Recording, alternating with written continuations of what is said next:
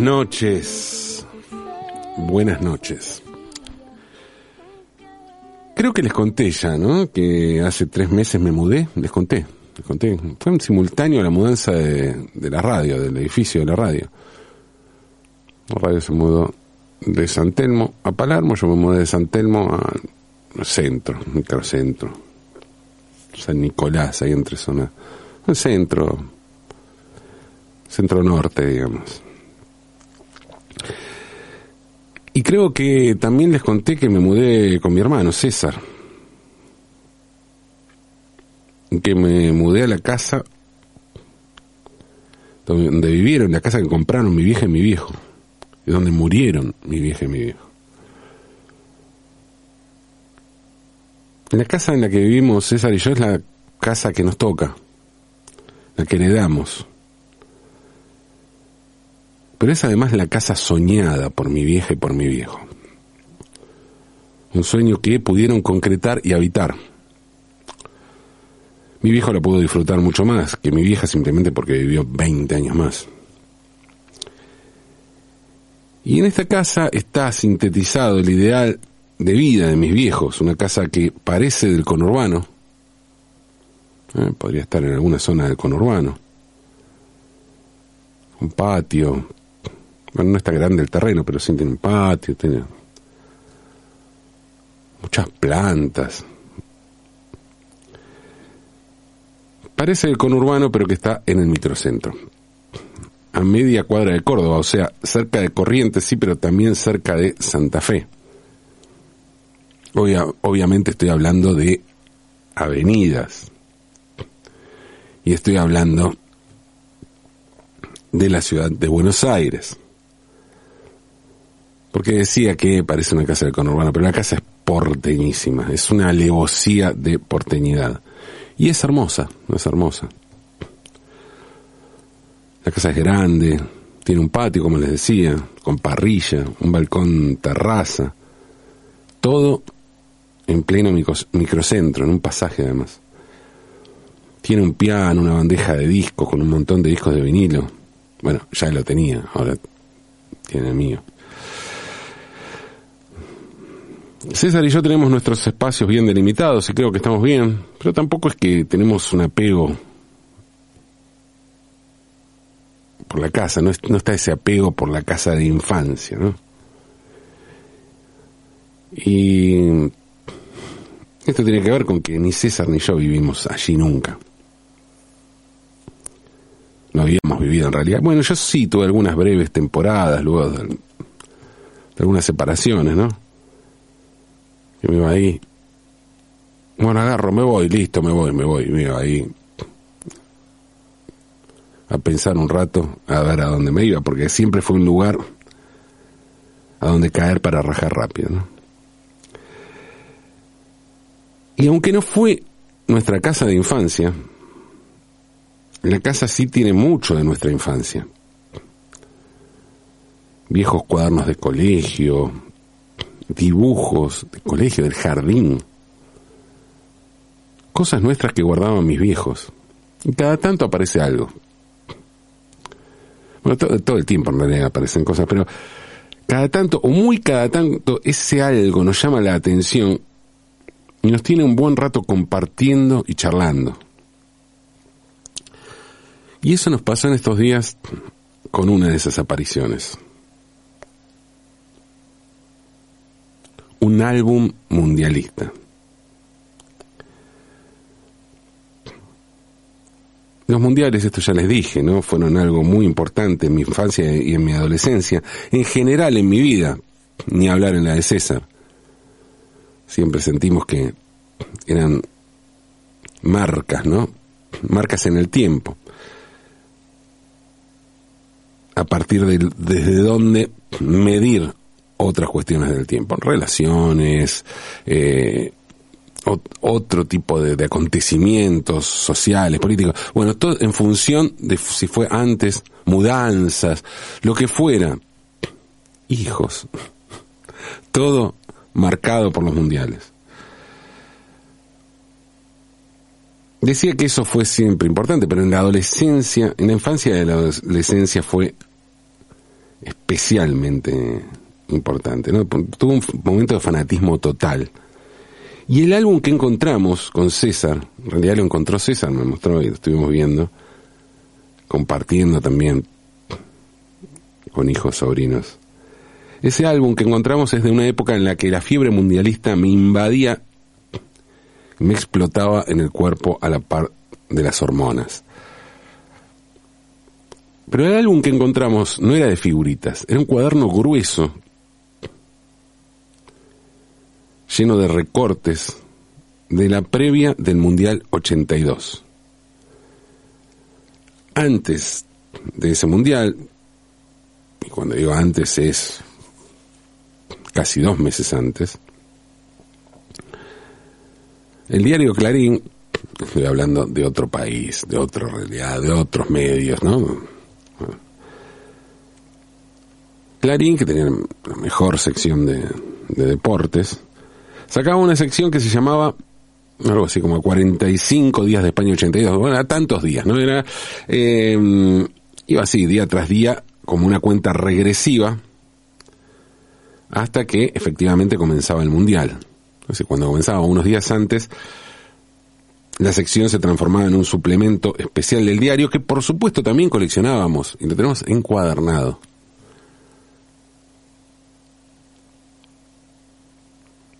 Además, también recuerdo que coleccionaba las figuritas, algo que no dejé de hacer hasta los treinta y tantos y más también. Pero creo que esa idea de álbum, esa idea de colección de esos recortes, donde hay guardadas cosas como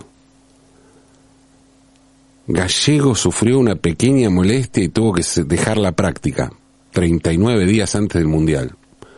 Ese tipo de recortes tengo guardado. Bueno, todo eso tiene una lógica de figuritas, tiene una lógica de coleccionismo de figuritas. Claro que, bueno, las figuritas son, son el baluarte, son el inicio de ese tipo de, de colecciones, pero las figuritas no solo tienen que ver con el mundial. El mundial en todo caso era, o es supongo, la apoteosis de las figuritas. Pero había muchos otros motivos, muchos otros temas que se veían expresados en formas de figuritas. Ver una figurita es remitirnos inmediatamente a la infancia, ¿no? Y eso es algo que supongo le pasa a muchas generaciones, pero ¿cuándo surgieron las figuritas? Bueno, la fecha en realidad no se sabe con exactitud, pero sí se sabe que a principios del siglo XIX aparecieron lo que serían los antepasados de los primeros cromos o figuritas, ¿no? Eran unos grabados simples en blanco y negro que los niños y las niñas utilizaban para pintar a mano. Pintaban, ¿no? Coloreaban como como ocurre con los álbumes para, para colorear, eran grabados que tenían la forma de figuritas, pero que en los hechos también puede, puede decirse que fueron los primeros dibujos para colorear, justamente, ¿no? Fue un antepasado de la figurita, pero también de estos dibujos para colorear.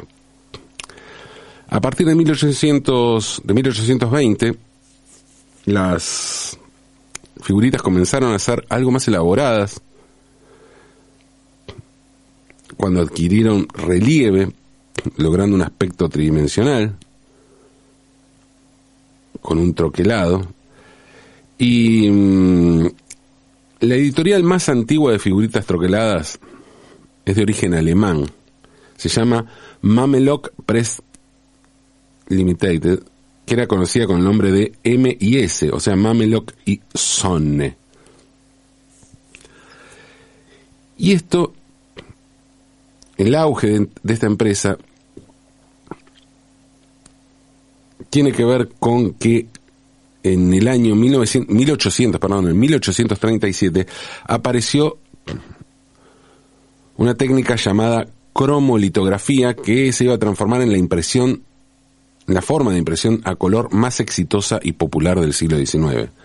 Y es a partir de entonces que las técnicas de impresión permitieron un considerable aumento en la producción. O sea, fue un paso fundamental porque la producción de figuritas pasó de ser artesanal, como era antes de la aparición de la cromolitografía, a ser industrial. Fue tan importante que de la palabra cromolitografía, de esta técnica, surge el, término cromos, que es como se conoce las figuritas en España y en otros países hispanoparlantes, porque llamar figuritas es algo argentino, río platense, en realidad. Más adelante Mamelock empezó a imprimir figuritas de mayor atractivo, color, con diferentes estampados, barnizados, con relieve, troquelados, y fue así, la empresa de ese modo se iba a transformar, se iba a consolidar como la principal fabricante de figuritas. Y las figuritas se volvieron tan populares que los panaderos y reposteros de Alemania empezaron a utilizar esas figuritas en la decoración de sus bizcochos, tortas, que elaboraban para ocasiones especiales, para fiestas, ¿no? Las figuritas solían coleccionarse y pegarse en álbumes de todo tipo, en diarios, en carpetas, en tarjetas de saludos, de felicitaciones, de Navidad, San Valentín, Pascua, cualquier celebración. Y algunas personas también las pegaban en tarjetas que anunciaban acontecimientos, celebraciones familiares, como nacimientos, bodas, etc. También servían para decorar cajas de madera, muebles, pantallas, mampara y todo tipo de objetos decorativos mediante la técnica francesa denominada decoupage. En 1934, Mamelock trasladó su sede y sus maquinarias a Gran Bretaña, donde iba a seguir su actividad comercial hasta la actualidad, casi 200 años después de sus inicios. Y sus talleres en la ciudad de Bury, donde la compañía se ubicó definitivamente en 1968, se van a convertir en un lugar de culto y peregrinaje para los aficionados, a quienes gustan, les gustan las, las figuritas, bueno, que, que visitan Inglaterra. Desde hace más de un siglo las, las figuritas ya se venden en kioscos, adentro de un sobre, igual que ahora. Y esto permite la sorpresa de que nos toque una determinada figurita que no tenemos y no una repetida. E igual que ahora también se vendía aparte del álbum, ¿no? En un principio las, las figuritas eran en su mayoría didácticas, colecciones de 20.000 leguas de viaje submarino, 20.000 leguas de viaje submarino, la, la, isla del tesoro, Cuobadis. Y eso derivó, bueno, a lo que pasa actualmente, ¿no? Cualquier tema que podamos imaginar puede estar tratado en figuritas. Aunque desde la aparición del fútbol siempre las figuritas de fútbol estuvieron entre las preferidas, pero no solo entre las preferidas, sino las que tienen mayor constancia. Las figuritas son parte del crecimiento de la popularidad del fútbol. Históricamente, el comienzo de una nueva temporada de fútbol, de un nuevo campeonato, comenzaba a palpitarse cuando aparecía una nueva colección de figuritas. Lo mismo que comienza a palpitarse un mundial también con la aparición de las figuritas del mundial. Claro que siempre hay errores. Sabía los campeonatos locales y lo mismo ocurre con los mundiales, ¿no? Jugadores que pasaban de un club a otro, entonces aparecían en un club y después resulta que jugaban en otro y ya en la figurita quedaban ese en ese club o en el caso de los mundialistas jugadores que finalmente no fueron convocados, ¿no? Por alguna razón u otra.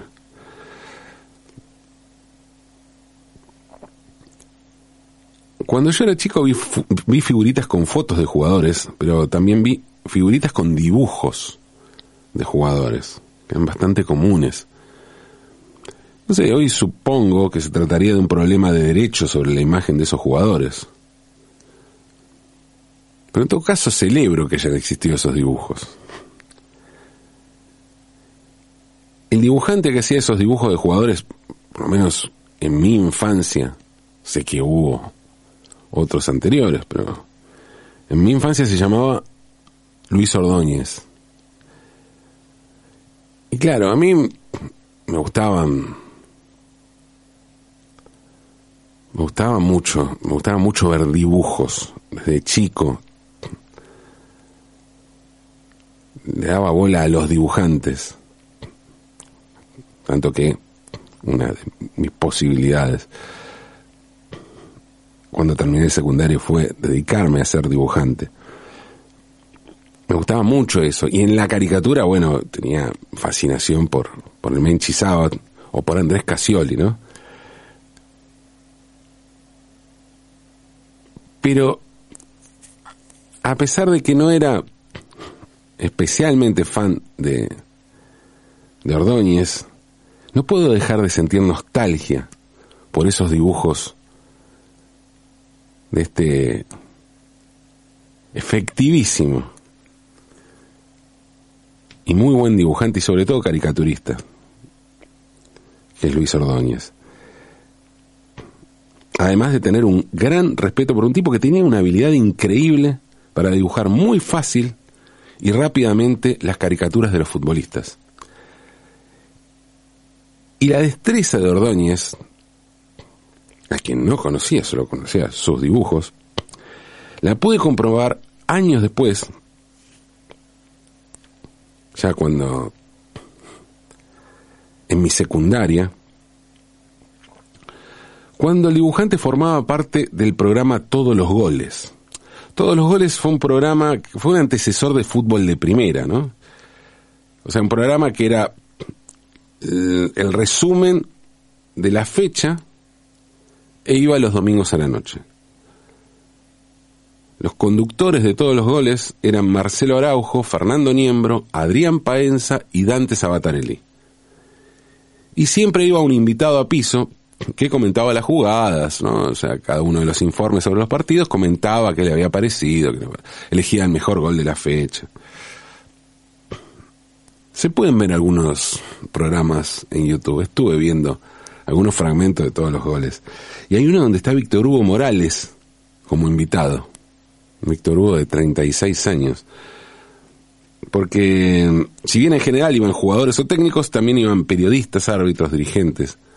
O el caso, también vi otro programa donde hay muchos jugadores del primer argentino juniors campeón. Ordóñez estaba allí para hacer una caricatura del invitado. En el caso de los jugadores argentinos, se ve que tuvo mucho laburo porque eran varios.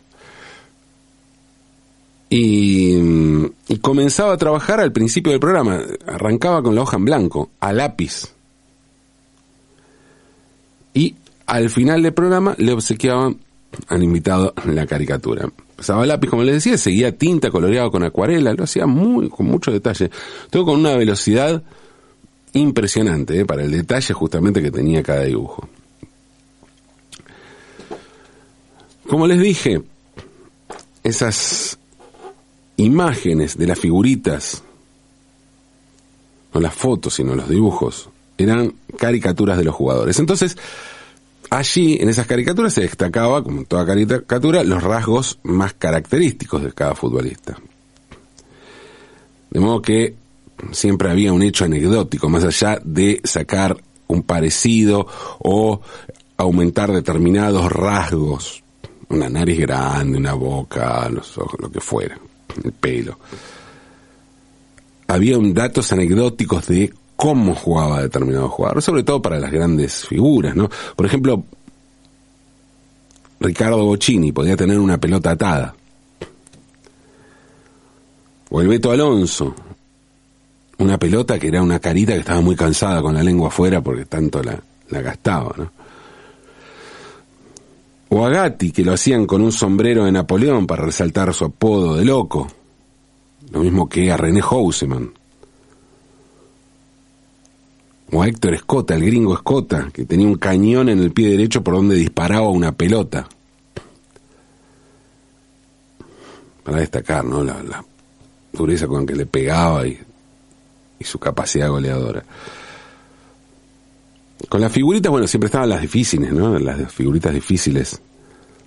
Recuerdo un álbum con caricatura de, mm, caricaturas de Ordóñez, en el que las difíciles eran Carrascosa, JJ López y Ribolsi.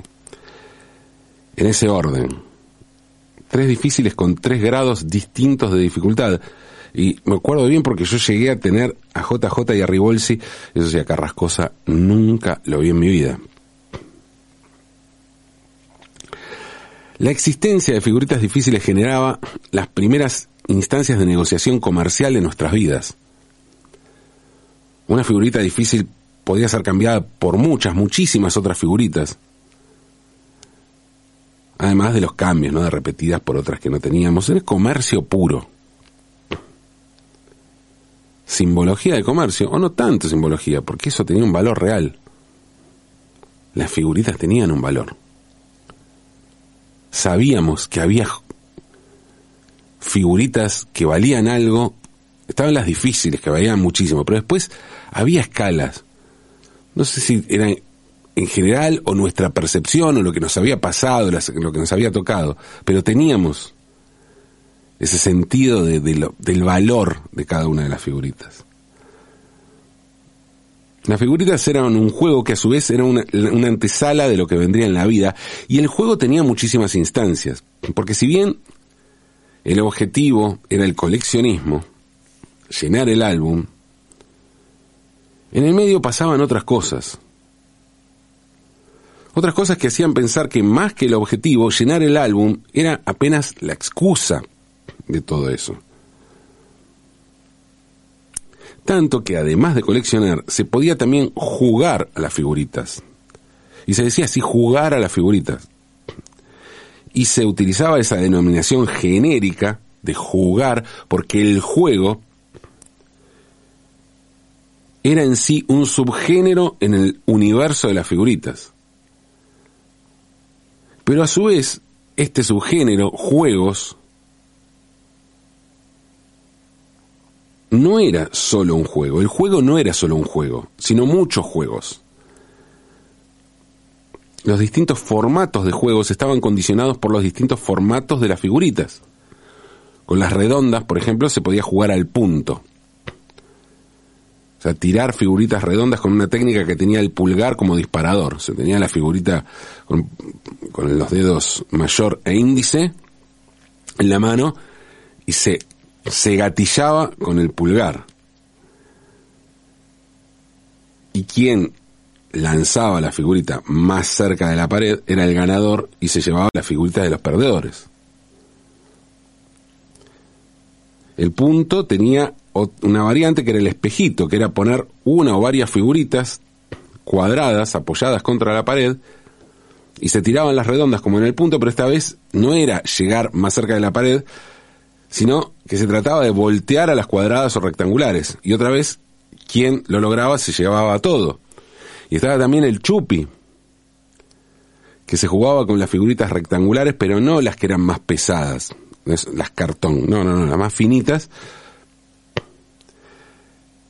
Y el juego consistía en golpearlas con la palma de la mano ahuecada, así, ese sonido,